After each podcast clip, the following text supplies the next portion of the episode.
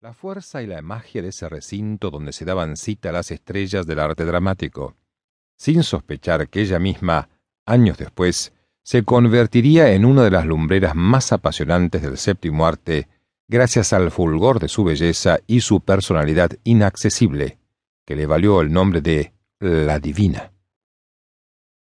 Uno de aquellos anuncios comerciales para los que había participado atrajo poderosamente la atención del director Erich Peschler, quien luego de entrevistarla y quedar perplejo por su extraña belleza y ronca voz, la incorporó al elenco del film Pedro el Tramposo y le aconsejó entrar en la Escuela de Arte Dramático de su ciudad.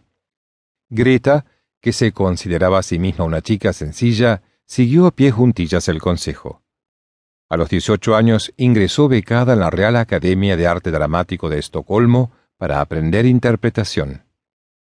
Allí conoció a Franz Envall, un profesor de la Academia que tuvo el privilegio de descubrir su formidable potencial como actriz y la recomendó para varios papeles. Debut en la pantalla grande.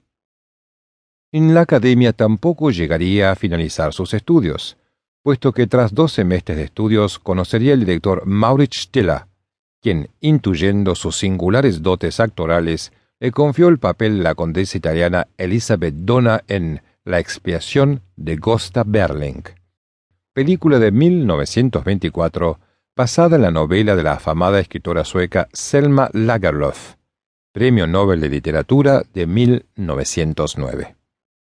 El cineasta le dijo que Greta llegaría a ser una gran actriz internacional si la obedecía en todo. Le sugirió cambiarse el apellido. También la llevó a que le arreglen la dentadura y la sometió a una estricta dieta. Greta Gustafsson sería transformada y rebautizada con el apellido artístico Garbo. La película fue un éxito de taquilla, y Greta Gustafsson, ahora Greta Garbo, se vio convertida en estrella de la noche a la mañana. En Berlín, Stiller negoció con la Trianon la realización de La odalisca de Smolna, que debía ser rodada en el Bósforo.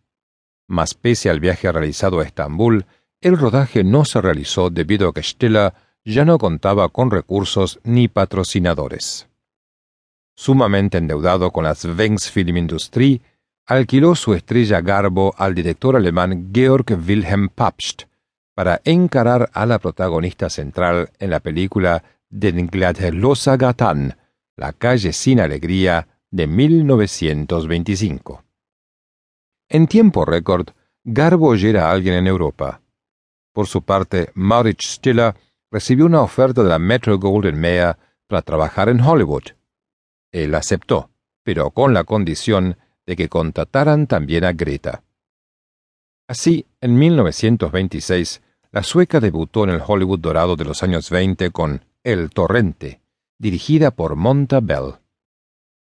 En 1927, Edmund Goulding la dirigió en Ana Karenina, un clásico del cine mudo que años después tendría una versión sonora con idéntica protagonista. Al año siguiente, el gran Victor Sjöström un sueco como ella la sitúa ya en la categoría de estrella con La Mujer Divina. Hasta entonces, ella había demostrado su valía en el cine mudo, pero la Metro temía que su incursión en el cine sonoro fuese fatal para la estrella.